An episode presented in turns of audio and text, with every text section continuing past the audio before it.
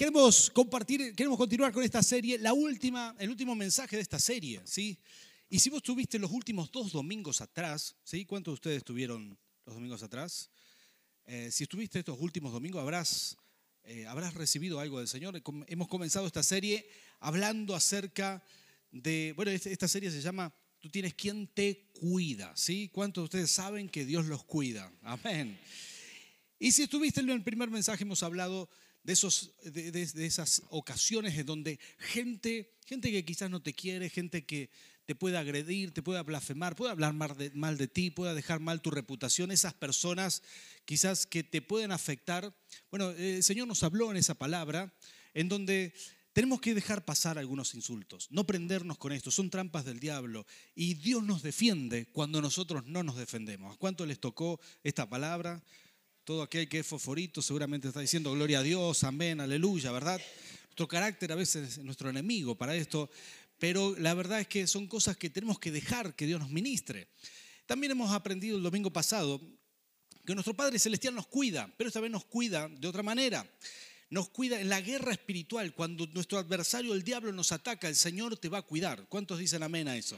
Siempre te va a respaldar, pero Él quiere hacerlo contigo. El Señor aplastará a tu enemigo bajo tus pies, porque Él te ha dado herramientas espirituales para vencer. ¿Cuántos dicen amén a esto?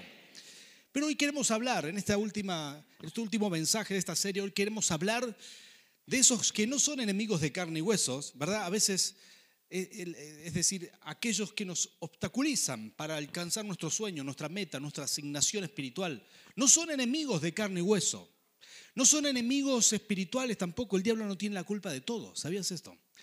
A veces nuestro mayor enemigo, nuestro mayor, mayor y más grande enemigo solemos ser nosotros mismos. Uy, ay, ay, tocale que está al lado tuyo, decirle, fíjate si este mensaje no te viene bien por las dudas.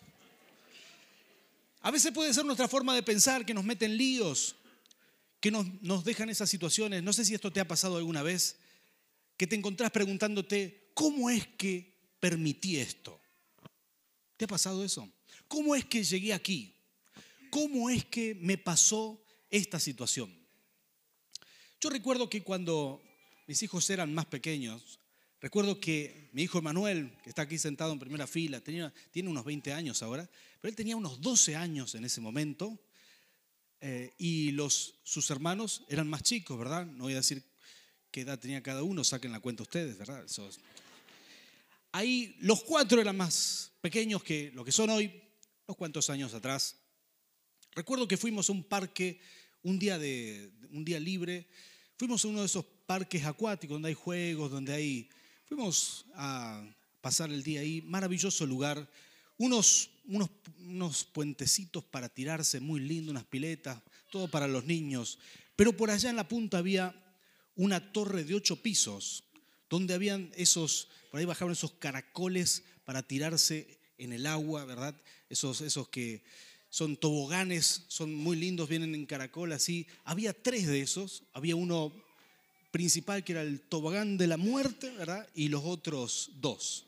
Y cuando yo llegué y vi ese lugar, dije, ¿quién en su sano juicio va a, subir ahí a tirarse? ¿Verdad? Y ¿saben qué dijeron mis hijos varones? Papá, queremos ir allá, queremos ir a eso, a ese, el de allá arriba, el más alto, ese, ahí queremos tirarnos. Y yo le dije, no, hijo, seguramente ustedes son pequeños para eso, eso no es para ustedes. No, papá, vamos y que vos te tirás primero y nosotros vamos detrás tuyo. Un padre nunca quiere quedar mal delante de, sus hijos, ¿verdad? Entonces, yo, eh, los dos más grandes me dijeron, Miqueas era muy, muy chico, y me dicen, nosotros vamos a ir, y Miqueas viene con nosotros, así que tenés que venir para cuidar a Miqueas. Me querían enseñar a ser padre. Así que fui con ellos. Llegué con la lengua afuera después de subir esos ocho pisos por escalera, ¿verdad? No es que había ascensor. Todavía no salía a correr ni nada, eran otras épocas. Llegué arrastrándome hasta el último piso y cuando miré por la cornisa, las personas se veían como hormigas ahí abajo.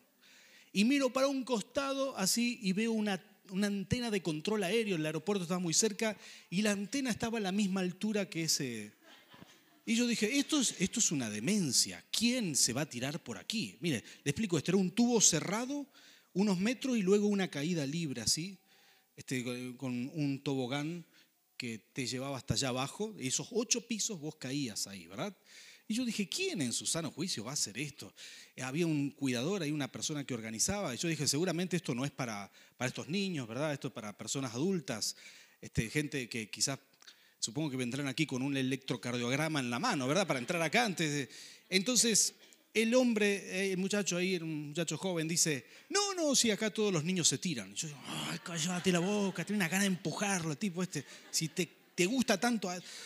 Pero la verdad que no sabía más qué excusa decir, así que lo miré a Miqueas, mi hijo más pequeño, dijo, hijo, si vos tenés miedo, papá se queda contigo, me sacrifico, me quedo acá, que vayan los otros. Y Miqueas dice, no, yo quiero ir primero. Y yo, pará, mocoso, desgraciado, pará.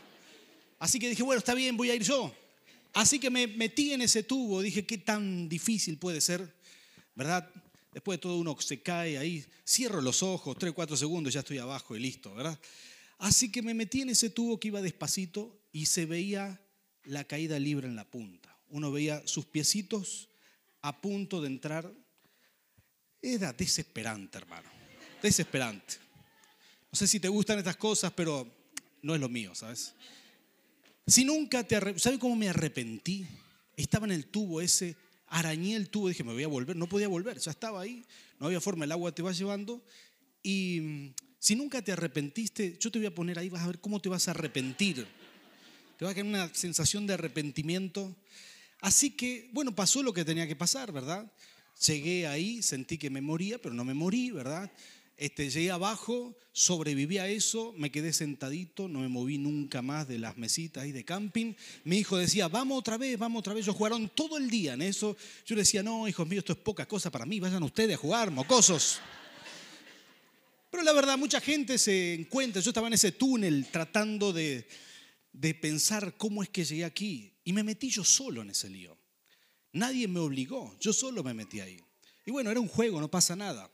Pero hay gente que se mete en esos túneles en la vida que no sabe cómo llegó ahí. Son sus propias decisiones, nadie lo obligó, llegaron ahí por sí mismos y están ahí a centímetros de que caiga en picada quizás su matrimonio, quizás sus finanzas, quizás su vida espiritual. Son malas decisiones que a veces uno toma y se siente ahí a punto de caer se siente que las malas decisiones, vos sentís que tus malas decisiones hacen que en unos instantes todo se caiga en caída libre. ¿no? Si no has estado ahí, posiblemente esta palabra no es para ti. Pero si estuviste ahí, si tomaste malas decisiones alguna vez, si sos de este planeta y no venís de Marte, ¿verdad? Posiblemente esto es para vos. Y si estuviste en esta situación donde decís, Nadie me obligó a sacar este crédito, yo solito lo saqué. Nadie me obligó a descuidar tanto la salud. Yo solito descuidé mi salud de esa manera.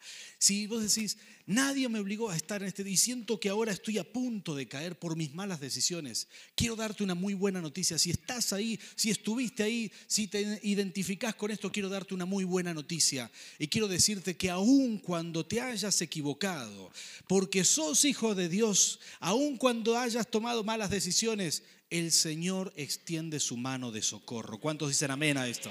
Siempre el Señor te va a sostener, siempre el Señor te va a apoyar, te va a tirar una soga, te va a sacar de la desesperación. Si sabes cómo clamar en esos momentos angustiosos y en esos momentos donde uno reconoce que se ha equivocado. Así que yo quiero compartir esta palabra contigo, que es una, una palabra para mí es revelación. Yo aprendo mucho cuando leo la Biblia y constantemente estoy tratando de aprender algo nuevo. Le pido al Señor que me revele sus secretos sus cosas y aprendí algo maravilloso en esta palabra y yo quiero compartirla contigo. Y para eso queremos poner en pantalla Primera de Samuel, capítulo 21, versículo 10 en adelante.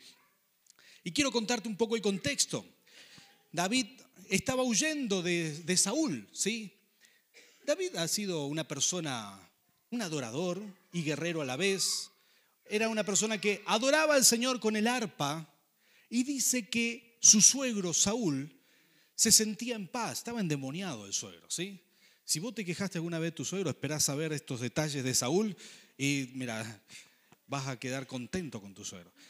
Dice que lo intentó matar dos veces, con una lanza le tiró dos lanzazos y las dos veces la esquivó. David. Entonces cuando él dijo, bueno, me va a matar, David decidió salir corriendo. Como si fuera poco, le sacó la esposa. Saúl, el rey Saúl, le sacó la esposa a David. Le dijo, mi hija se queda conmigo. Y David tuvo que salir y se escondió en todos los rincones que pudo del reino de Israel hasta que no encontró dónde más esconderse. Así que eh, David tomó una de las decisiones más torpes que tomó en su vida. Presten atención a esta decisión. ¿Saben lo que pensó él? Él dijo, enemigo de mi enemigo es mi amigo. Pero no siempre esa ecuación es correcta. Él dijo, me voy a pasar a los filisteos porque son enemigos de Saúl. Y entre los filisteos, en la ciudad de Gat, reinaba el rey, el homólogo de Saúl, era Aquis, el rey que reinaba en Filistea. Pero Aquis estaba con su memoria fresca de las derrotas que había tenido el pueblo de Filistea frente a Israel. Es decir, hacía pocos años David le había cortado la cabeza a su, a su gigante Goliat y luego venció al ejército varias veces. Y no sé por qué razón David pensó y razonó en sí mismo sin consultar al Señor. Razonó en sí mismo diciendo, seguramente Aquis me va a recibir con, las, con los brazos abiertos y me va a premiar porque ahora soy enemigo de Saúl. Pero Aquis se acordaba muy bien de que David había cortado la cabeza de Goliat. Así que yo quiero que leas conmigo estos versículos y mires qué terrible mala posición. ¿Te ha pasado que solito te pusiste en las manos del enemigo? ¿Solito tomaste decisiones que te pusieron vulnerable al fracaso? Y que nadie te obligó a eso. Y ¿cómo llega acá? Ah, fui yo solo, qué salame. Bueno, acá tenés a David, también le pasó. Mira lo que dice la palabra. Dice, ese mismo día David todavía huyendo de Saúl, se dirigió a Aquis, rey de Gat. Los oficiales le dijeron a Aquis, ¿no es este David, el rey del país? ¿No es él por quien danzaban? Y, los cantos decían, y en los cantos decían, Saúl destruyó a un ejército, pero David aniquiló a diez. Al oír esto, David se, se preocupó y tuvo mucho miedo de Aquis Rey de Gad, diga conmigo, tuvo miedo. Imagínate, empezaron a planificar, él estaba escuchándolos. Eh, y decían, pero no es este el campeón de Israel, el que mató a tantos ejércitos nuestros. Y lo tenemos aquí, servido en bandeja. Y ese fue el día que David dijo, ¿qué salame que soy? ¿Quién me manda a este lugar? ¿Qué voy a hacer ahora? No lo vamos a leer en este pasaje, pero ustedes los van a leer en sus casas de bendición en el Salmo 34 que le dejé preparado para estudiar esta semana. ¿Cuántos de ustedes están en casa de bendición? Levánteme su mano, qué bueno. Van a leer este salmo. ¿Qué le escribió cuando Dios lo libra de esta situación? Él escribe este salmo, sale corriendo de ahí, alaba al Señor, agarra el arpa otra vez, empieza a adorar y fluye en el Espíritu y escribe este salmo, el Salmo 34. Y él dice, Señor, tú me escuchaste en la desesperación, tuve miedo y me, sacaste el miedo, me ayudaste en ese momento. Él cuenta este salmo, es un salmo maravilloso. Y dice, tú me escuchaste porque al, al espíritu abatido tú no lo desprecias. Salmo precioso. En ese momento David oró, clamó y dijo, Señor, ayúdame, ¿qué voy a hacer? Dice que, dice, por lo tanto, cuando estaban, voy a seguir leyendo esta historia, por lo tanto, cuando estaban por apresarlo, fingió perder la razón. ¿Se imaginan a David así? Dice, fingió, fingió perder la razón. En público comenzó a portarse como un loco, ¿sí? Haciendo garabatos en las puertas. Escuchen, esta está genial. Dice, y dejando que la saliva le corriera por la barba. Qué maravilla, qué buena presentación que tenía. ¿eh? Imagínense haciéndose loco, eh, haciendo garabato en las puertas, los guardias los querían llevar y dice, ¿qué hace este demente? Recién estaba bien y ahora está comportándose así. Y, va David hacia, hacia Aquis y dice la palabra de Dios. Aquis dijo entonces a sus oficiales, ¿pero qué? ¿No se fijan? Este hombre está loco, ¿para qué me lo traen? ¿Acaso me hacen falta más locos que encima me traen a este para que para hacer sus locuras en mi presencia, sáquenlo de mi palacio. Hice la palabra del Señor. En el capítulo siguiente, David se fue a Gad y huyó a la cueva de Adulán cuando sus hermanos y el resto de su familia se enteraron, fueron a verlo allí. Es decir, David salió victorioso, victorioso de esa situación que muy pocas personas hubieran podido salir victoriosos. Yo creo que sin dudas hay un milagro maravilloso del cual vos y yo podemos aprender mucho, porque a veces nuestro peor enemigo somos nosotros mismos. Vos tenés una meta, tenés un llamado, tenés un propósito, pero a veces son nuestras malas decisiones, esas decisiones que no hacemos en el espíritu, sino las hacemos impulsivas, las hacemos en la carne. Son esas decisiones que nos dejan vulnerables en la vida, son esas decisiones que nos dejan propensos a caer en, caída libre. Son esas malas decisiones que, nos hacen perder muchísimo. Y yo quiero bendecirte en esta noche para que el Señor te guíe siempre a tomar buenas decisiones. ¿Cuántos dicen amén a esto? Sí, Señor. En primer lugar, en primer lugar, quiero decirte que a toda persona, mira, si sos del planeta Tierra, tomaste malas decisiones alguna vez, ¿sí? Te equivocaste alguna vez. Y si tomaste malas decisiones, el Señor te va a bendecir igual, a pesar de que tomes malas decisiones. ¿Sabías esto? Porque Dios te bendice porque sos su hijo, no por otra cosa. Dios te bendice porque te ama. Entonces es importante entender, quizás vamos a decir, pastor, yo conozco todo de la Biblia, hace tiempo que vengo a la iglesia, ya hice el discipulado, ya me bauticé, hace tiempo que estoy en la casa de bendición, sin embargo, me volví a equivocar, volví a tomar malas decisiones, volví a contestarle mal a mis hijos, volví a destruir ese puente comunicacional con mi familia, volví a tomar malas decisiones. Dios me va a bendecir, Dios me va a ayudar. Quiero decirte esto, Dios te va a ayudar igual. Quizás no espera el Señor que siempre cometas ese error, pero sí que el Señor te va a ayudar y te va a bendecir. Si podemos poner en el Salmo 34, versículos 17 y 18, quiero que veas esto, que cuando uno busca al Señor, el Señor no te va a desamparar, siempre te va a tirar una soga, siempre te va a bendecir. A pesar de que hayas tomado malas decisiones, Dios te va a bendecir. Dice, los justos claman, tocale que está al lado tuyo, decirle, el pastor está hablando de mí seguramente. ¿eh? Sí, Señor. Los justos, ¿quiénes los justos? Los que buscan a Dios de verdad. Aquellos que aman al Señor de verdad. Si vos amas al Señor de verdad, podés cometer errores, pero el Señor no te va a dejar. No tenés que ser perfecto para que, eh, para que Dios te bendiga. Solamente tenés que ser una persona que intenta caminar en la justicia divina. No tenés que ser perfecto, tenés que amar a Dios.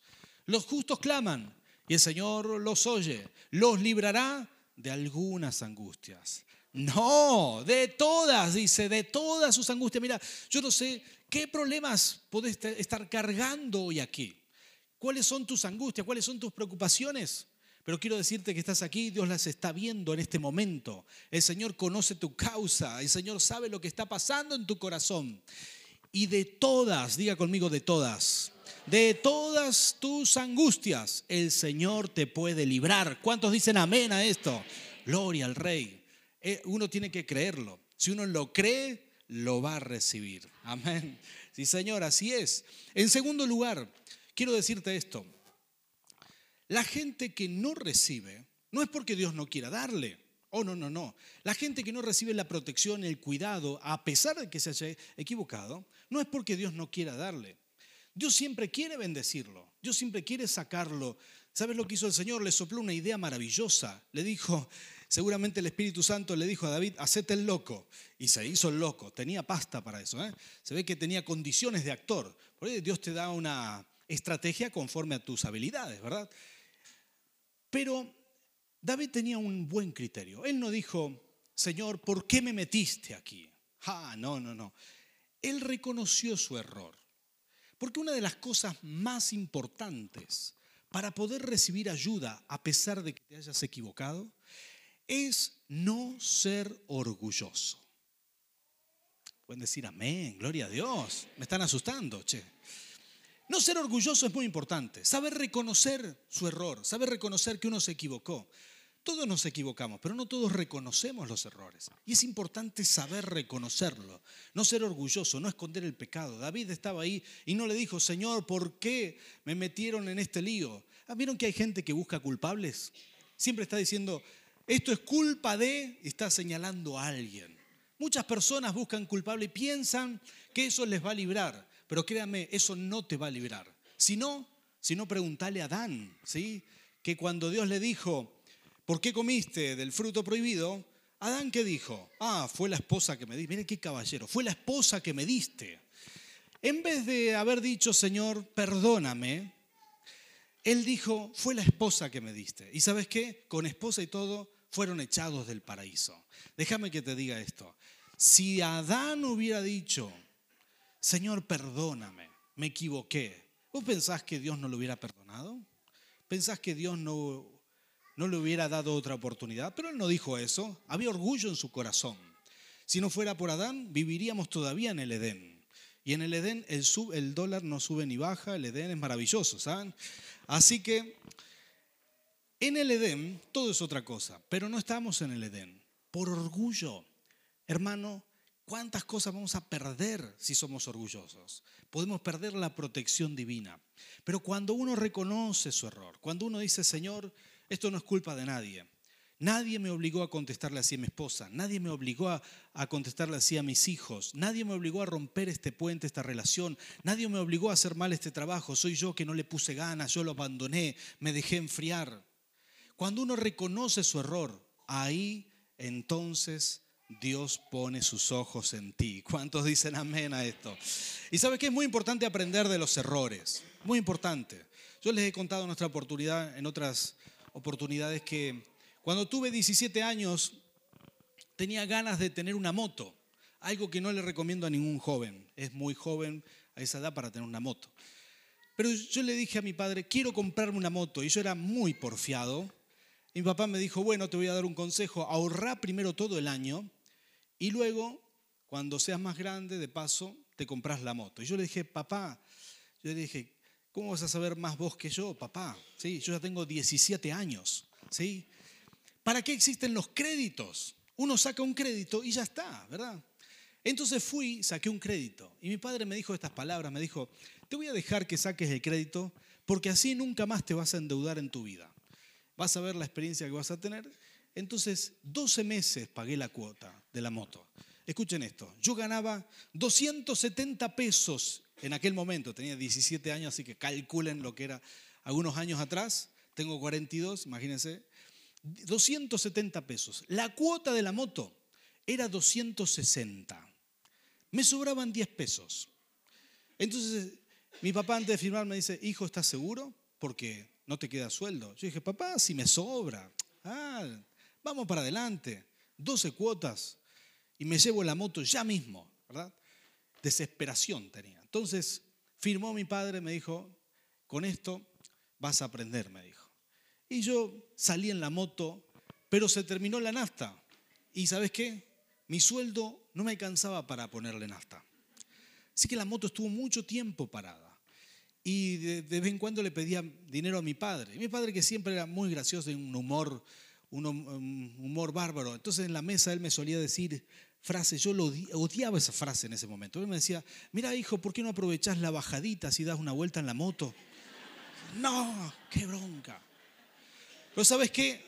Nunca más, nunca más me metí en crédito. Aprendí.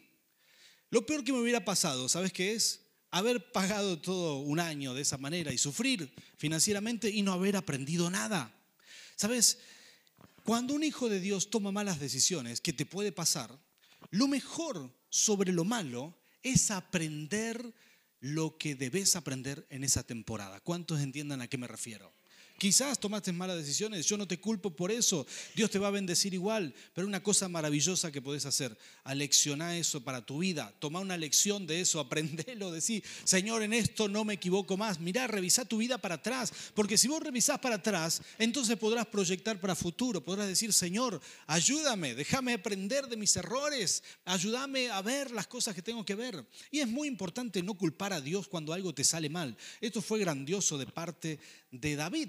Porque David nunca dijo, ah Señor, fue, eh, ¿por qué me permitiste llegar aquí? Hay cosas que no podrás reclamarle al Señor, como te dije antes, no podrás reclamarle si no cuidaste tu salud. Era tu deber. No podrás reclamarle si no saliste a caminar. No podrás reclamarle que no comieras si el médico te dijo, no podés comer con sal No podrás decirle, Señor, ¿por qué me hiciste comer ese chorizo en grasa?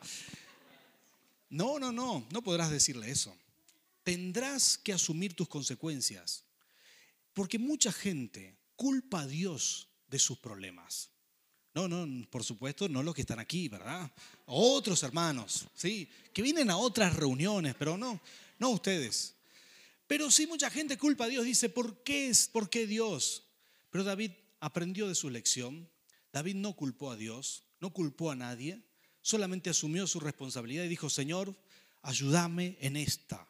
Y Dios le dio esa estrategia divina y se hizo loco y pudo zafar. Estoy seguro que el Señor te soplará al oído una estrategia divina, ¿sí? ¿Cuántos dicen amén a eso? Sí, Señor.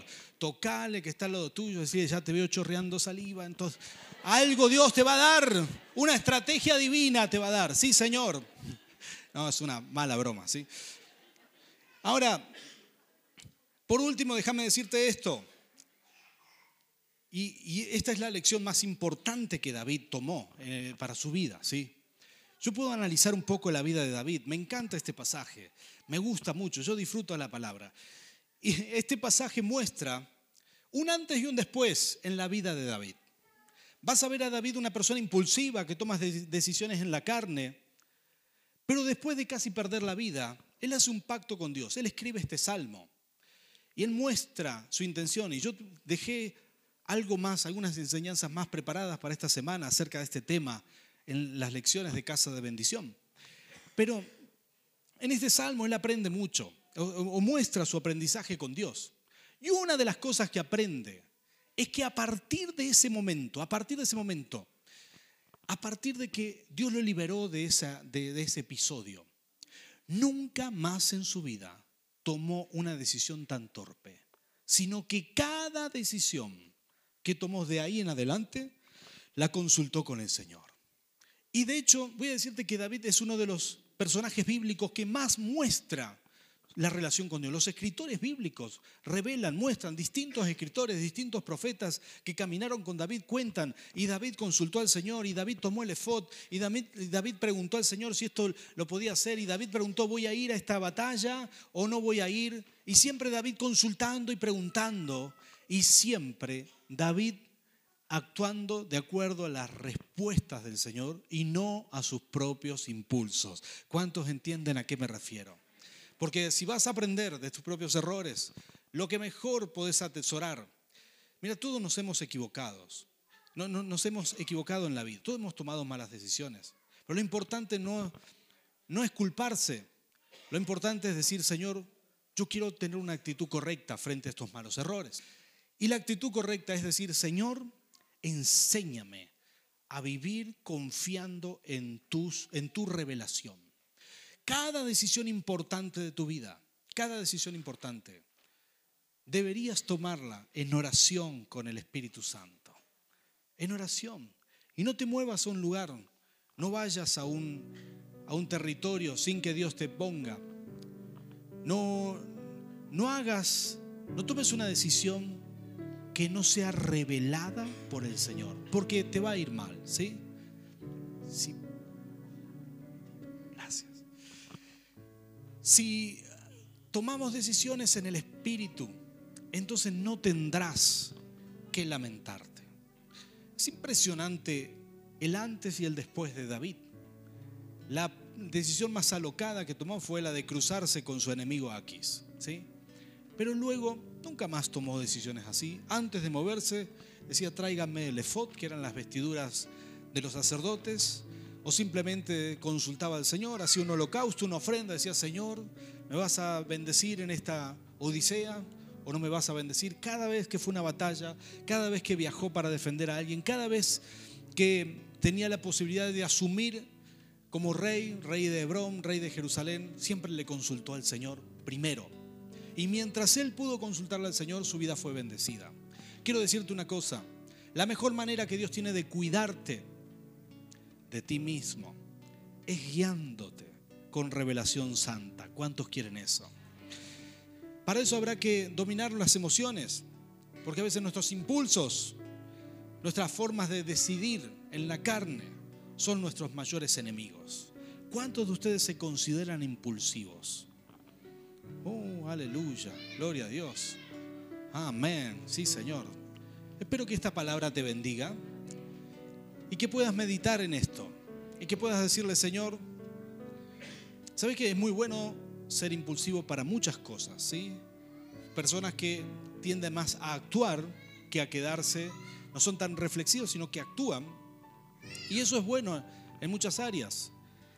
Pero a veces, a veces uno puede tomar malas decisiones, puede apresurarse. Y si Dios te va a cuidar, será con la revelación precisa. Si miras para atrás y ves tu propia vida, yo he hecho esto, ¿sabes cuántas cosas no volvería a hacer? ¿Cuántas veces me equivoqué? Muchísimas veces. En pequeñas cosas, en grandes cosas.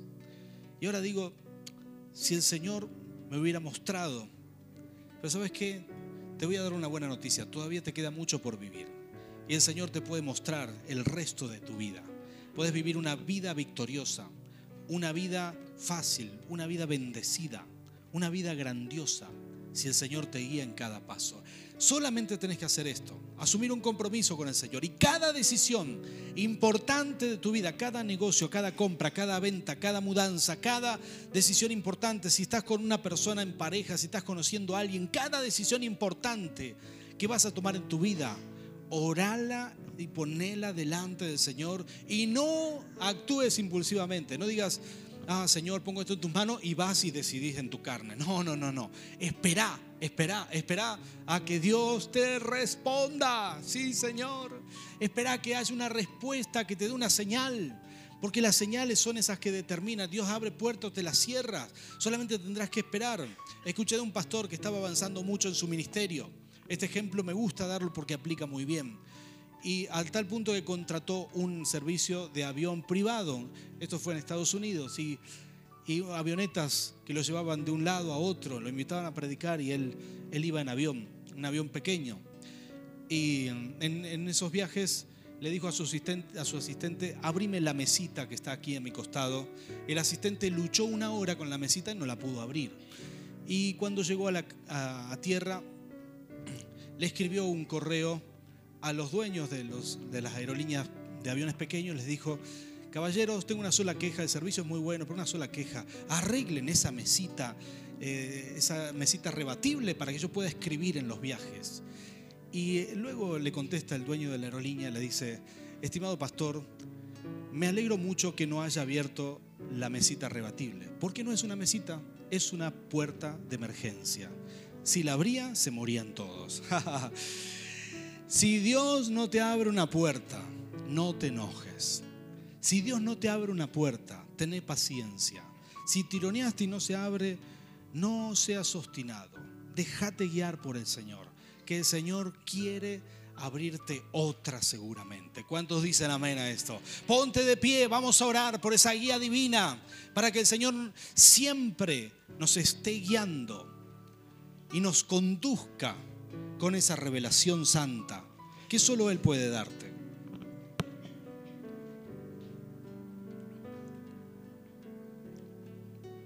Santo Dios, Señor. Espíritu Santo, Señor, abre los cielos hoy aquí. Señor, tus milagros sobre tu pueblo, tus milagros. Oh Santo Rey, abre los cielos. Señor, necesitamos ser guiados por ti. Señor, necesitamos ser guiados por ti. Espíritu Divino, Señor, necesitamos ser guiados por ti. Señor, si hay alguien aquí que ha tomado decisiones en la carne, Señor, si hay alguien aquí que dice, ¿cómo es que llegué a esta situación? ¿Cómo es que llegué a esta incomodidad? Si hoy alguien aquí, si hay alguien aquí, Señor, que está incómodo, porque tomó malas decisiones y está pagando el precio. Nosotros hoy creemos, se activa tu cuidado divino a pesar de nosotros. Y creemos que tú nos vas a socorrer a pesar de nuestras malas decisiones. Señor, porque nos amas, porque somos tus hijos y recibimos tu cuidado en el nombre de Jesús. Gracias, Señor. Señor, hacemos un pacto contigo Un pacto para aprender de nuestros errores. Un pacto para no ser orgullosos y reconocer que nos hemos equivocado. Señor, hacemos un pacto para no culpar a nadie y mucho menos a ti por nuestras propias malas decisiones. Señor, te pedimos, Señor, madurar, crecer para asumir la responsabilidad de nuestros actos y para aprender de ellos. Señor, que nos pueda suceder así como le sucedió a David, que frente a esa posición vulnerable en la que él solo se puso frente al, rey enemigo, Aquis, Señor, él aprendió una de las lecciones más grandes de su vida, depender de ti. Señor, así como tú lo libraste, tú nos librarás siempre. Y así como tú lo llevaste a una nueva etapa en donde nunca más cometió ese error, sino que fue guiado y, él te preguntaba y tú le respondías. De esa misma manera, Señor, nosotros hacemos un pacto contigo para preguntarte, para consultar contigo cada cosa importante de nuestra vida. Señor, para, para preguntarte a ti, solamente a ti, cada vez que vamos a hacer un negocio, cada vez que vamos a hacer un viaje, una mudanza, si hay alguien comenzando una relación amorosa, Señor, vamos a preguntarte a ti por todo, vamos a dejarnos guiar. Vamos a esperar a la respuesta, vamos a esperar a que tú nos abras puertas. No vamos a luchar con las puertas cerradas, vamos a esperar, vamos a tener fe. Señor, en el nombre de Jesús recibimos de ti, Señor. Ministranos hoy, Señor, para tomar buenas decisiones guiados por tu Espíritu, Señor. Imparte tu presencia en esta noche, Señor. Llénanos de ti, Señor. Danos esta unción, Señor, para consultarte, para recibir, para orar nuestros proyectos y para actuar bajo revelación divina, Señor. En el nombre del Padre, del Hijo y del Espíritu Santo. Amén y amén.